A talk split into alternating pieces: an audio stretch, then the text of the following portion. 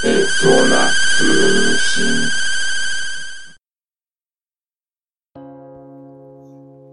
はい、エ空通信です。鈴松です。今回もよろしくお願いします。えー、今回はですね、久々にちょっと話題作、公開中の話題作、テネットを取り上げます。えー、まあね、あの、そんなにね、あの、皆さん読んでるね、書籍だとか、ネットで見てると思うんですけども、そこまでね、私の場合は研究してるわけでもないですし、まあそういうね、ストーリーを詳細にこう、分析しているわけでもないのでね、そういう見方をしてないので、まあ、そういうね、のを期待されているのであれば、ちょっと他の、ポッドキャストなりを聞かれた方がいいかとは思いますが、まあ私なりの感想とか、そういうところを今回喋っていこうかなと思います。はい。えー、2020年公開、えー、監督脚本制作クリスファー・ノーラン。えー、ストーリーはですね、テネットというキーワードを与えられた主人公が、えー、人類の常識である時間のルールから脱出し、第三次世界大戦を止めるべく奮闘すると。というふうに書いております。これどういうことなんでしょうね。はい。まあね、あの、とにかくあの、時間を逆行するということによるね、映像が見物の作品なんじゃないでしょうかね、とりあえずはね。まあ、逆の動きをする映像っていうのはですね、まあ、自然のね、人間の感覚にすごくこう、違和感をもたらすのでね、とても刺激的な映像となってるかと思います。はい。まあ、そこだけでもね、十分楽しめる映画だと思うんですけどね。はい。えー、キャストはですね、名もなき男役に、ジョン・デビッド・ワシントン。えー、デンゼル・ワシントンの息子さんらしいですね。まあ、フットボール、元フットボール選手だったんでしょうか。なんかね、すごいアクションが今回活かされてたと思いますね。で、CIA エージェントの役ですね。今回はね。はい。えー、で、ニールという、まあ相棒のような協力する男ですね。その役に、えー、ロバート・パティンソン。まあ、トワイライトシリーズとかで有名ですかね。はい。で、えー、アンドレイ・セイター。これはですね、悪党ですね、今回の。ケネス・ブラナーが演じております。えー、ロシア人の武器商人と。なんかね、第三次世界大戦を起こそうとしている、やばいやつです。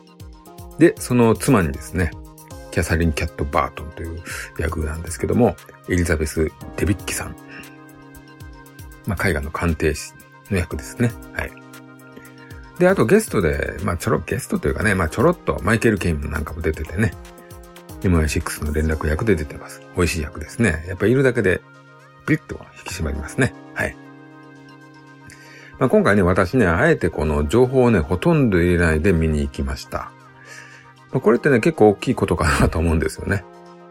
なんかある程度予備知識があるとね、やっぱりちょっとこう、すごく考えながら見てしまうと思うんですけども、もう今回は私はね、楽しみにしたた部分もあるんで、あえて何も入れませんでした。あの、拳銃の弾がね、こう、なんていうんですかね、机の上でこう逆に跳ね、跳ね上がるところとか、ビルの爆発が逆だったりとかくらいの映像しか見てなかった気がするんですよ。うん。なんでね、もうほんと見る前に予想とかね、想像を膨らませるなんてこともね、まあ、ほぼほぼしないでいきましたね。うん。で、まあ、見たわけなんですけども、これ見始めてね、少し経った時ですかね。はい。なんかこれ、ジョジョっぽいなぁ、みたいな。あのー、ジョジョの奇妙な冒険っぽいなぁ、とね、思い始めてですね。はい。まあ、あの、知らない方もね、いらっしゃるかもしれないですけども、ジョジョの奇妙な冒険の、えー、第3部から第6部のボスはね、時間を操る能力がある系なんですよね。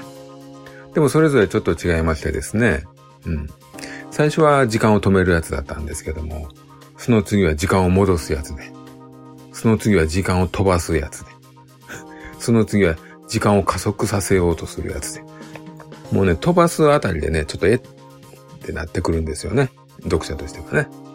うん、で、さらに加速でもうね、これさっぱり意味がわからない という感じになってくると思うんですよ。普通の人は。うん、で、まあ、わからないとしてですよ。わからないとして、ジョジョはつまらないかってなってくると、答えはノーなんですよね。まあそんなこんなでね、ジョジョの読み方なんですけども、私自身がですね、もう第2部のボスのカーズのごとく、考えるのをやめたということになったんですよ。もうね、考えて読むというかね、本当これ見て読む感じにね、切り替えたんですね、心をね。まあ、ある時期からも本当に切り替えて、そうするとね、読んでるとすごく楽しくなりましたですね。はい。もうね、作者のね、考えてる頭の中なんてね、すべてわかることなんでないですし、えー、まあ、直接ね、本人に聞ければいろいろね、凄さが伝わったりとかね、あの、気づくこともいろいろあるかと思うんですけどもね。うん。まあ、そういうことできないですしね。で、知ったところでね、へえ、すごいですね、みたいな思うかもわかんないですけど、へえ、そうなんだ、みたいなんで終わることもあるかなと思うんでね。はい。まあ基本的にね、映画っていうのはその上映時間内でね、どうでしたか？じゃないかと思うんですけどね。あの、まあ見て興味が湧けばね、後から資料を見たりとか、おまけのディスクインタビューを、のね、メイキングとか見たりすると思うんですけども、まあでもその楽しみ方っていうのはね、純粋に完成した作品だけの楽しみ方とはちょっと別のね、楽しみ方だと思うんですよね。裏、裏の情報というか、そういうのは。まあでも、あれですね。あの、今回あの、何もね、考えないで。まあ結果的にこう、考えるな感じろの見方をね、したんですよね。まあこの見方ももう、もちろん正解だったのかなと。うん。自分では納得しておりますね。まあ、そういう風になったんですけど、まあ、見始めてですね、この映画もですね、案の定こう、ん？どういうことだ？ってなってくるんですよね。もうね、なのにこう話はね、どんどんさらっとね、スルスル話が進んでいくんですよ。で、まあ説明的な言葉多いんですけども、まあそれをね、一個一個はっきり追いかけたところでね、もう話はスルスル進んでいきますしね。もうよくわからないですよ。で、このよくわからないのはね、なんだ、なんだと。俺があの時ちょっと歌う、うとうとしてしまったからかとかね。自分を疑い始めますよね。またね、ちょっとこの映画、やっぱりノーランの映画ってちょっと画面がクールで賢い映画のように見えるんですよね。なんでこれ俺がバカだからかと。俺がバカだからわからんのかとかね。お己をこうちょっと疑うんですけどね。いやいやいや、なんてことはない。よくわからない映画だなと。まあ、あの、本当ね、いろいろ考えて必死にね、字幕を追えば、わかることも、それはまあいっぱいあったんでしょうけどもね。結局、あの、逆光、逆光って何やねんって。なんであの機械で逆光できね逆光する理論って何やねんみたいなね。そういうところはやっぱり結構、やっぱり都合のいい設定でしかないとは思うんですよ。うん。だから結局その辺でね、疑問も行き着くと結局ね、うん、なんか考え、考え損っていうか、もう普通に楽しんだ方がいいかなと思ってね、そういう見方にしたんですけども。まあ、結局すごく後味としてはすごく楽しい映画見たなとは思ってるんでね、正解だったかなと思いますね。はい。あのー、昔あの、ターミネーター2という映画をね、見たときに、やっぱりね、液体金属ってあったじゃないですか。あれなんやねんってならなかったですかね、皆さんはね。あのー、なんであんなね、自在に形状を変えて、トロトロになるやつがですね、どこにこのロボットとしてのメモリー的なものとか、あの指示系統のね、機械とかがあるねんと。液体になってどこにそんなもんがあんねん。なんか、なんか SF 設定としてちょっと安さを感じたりするんですけども、なんかアビスで、アビスで液体の CG がうまくいったから、その技術を活かして一本英語作ったよ、みたいなね、そういうね、ちょっと安直な発想をね、感じてしまったんですね。あの、リアリティ度外視で、みたいな。ただね、あの、ターミネーター2は本当に、とても見れる映画ですし、めちゃめちゃヒットしましたし、えー、まあ、面白い映画ですよね。はい。で、まあ、このテネットもね、あの、ノーランが逆行思いつきました。いい映画頭に浮かびました。なんで一本撮りましょう。それもビッグなバジェットで。感がね、ちょっとね、感じざるを得なかった気もしますね。はい。うん。まあ、ある意味ね、ターミネーターもテネットもね、発想がすごく B 級映画的なネタかなとは思うんですけどね。うん。まあ、それがゆえにあの、今までね、積み上げてきたクリストファー・ノーランの実績に基づいてね、こう、ファンが今回の映画を評価するとなかなか厳しい点数になっているのかもしれないですね。うん、まあ、クリストファー・ノーランってね、すごくこう、澄んだスタイリッシュな画面でありながらね、超絶空想映像にこう、さらにね、ここ重要なんですけど、あの人間味をね、結構ね、盛り込むという、本当にね、贅沢なご馳走感のある監督さんだと思うんですよ。まあ、今回はね、ちょっとそこがね、違ったようで、まあ、その辺をね、ちょっと批判されているような方もおるようですね。うん。まあ、それぞれのね、キャラクターにこう、深みがないというか。はい、この人主人公。はい、この人悪役。と、えー、そのかわいそうな奥さん、うん、はい、サポートする相棒というね、もうなんていうんですかね。結構典型的な役柄設定というか、昔の活劇ものというかね、古い映画や古いヒーローもののような設定なんですよね。うんまあ、この辺の深みがないのはちょっと今時ではないかもしれないですね。うん。まあ、なんでね、主人公に名前がないんでしょうかね。うん。まあ、そもそもこう人間味みたいなところをちょっと排除して、まあ、排除したかったような映画なのかなと。それで七子設定なのかなとかってちょっと思いましたけどもね。うん。まあそういうことでね、映画の登場人物に対しての思い入れとかね、まあ感情移入はちょっとしにくい映画だったかもしれないですね。うん。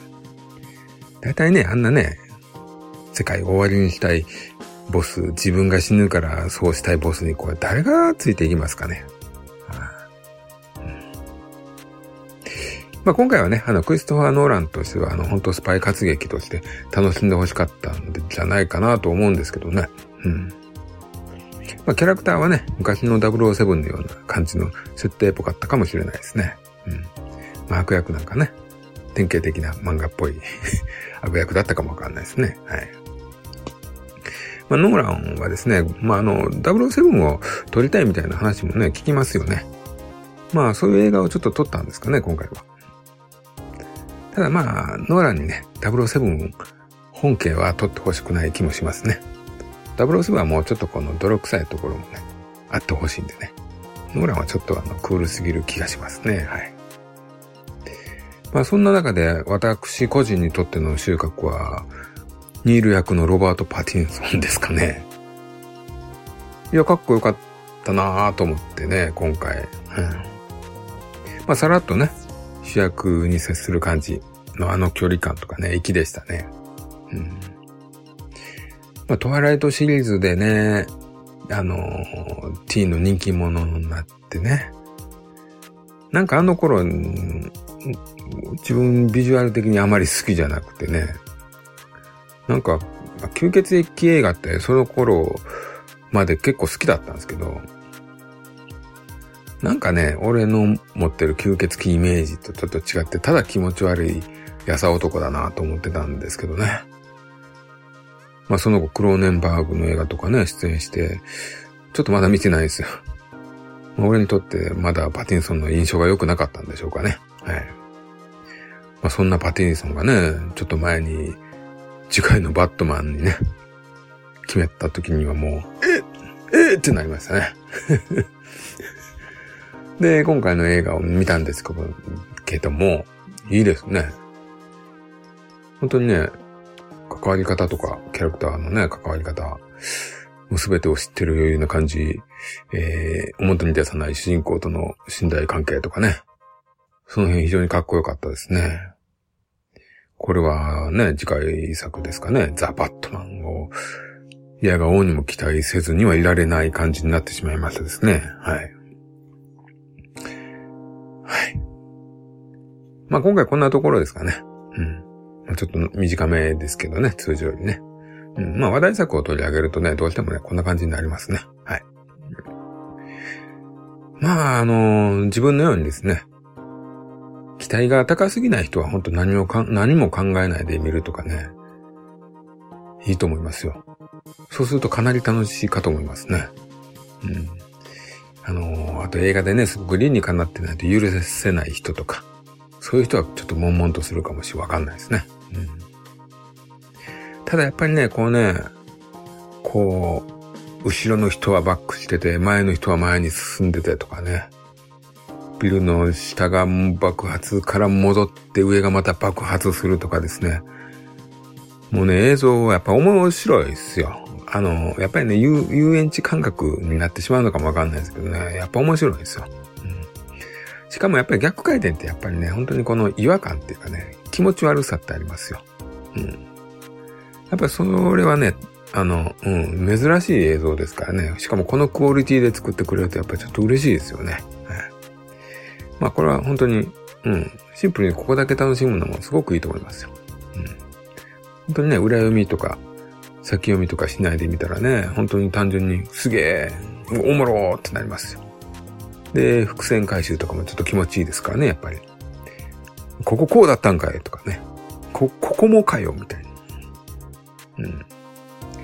まあね、2、3回とかね、リピーターみたいになればね、わかることも多くなってね、理解度はすごくわかるでしょうけどね。うん、まあお金もね、時間も使えますから。ほんとね、その辺は人それぞれということで。まあ2回見るなら他の映画見るわいっていうね、そういう人もおりますでしょうけども。はい。まあ配信始まったらね、こするように見てもいいかと思いますけどね。はい。まあ意見はね、割れてる映画のようですけども、損はないと思いますんでね。よろしければ見てください。おすすめです。はい。じゃあ今回はこんなところで、さよなら。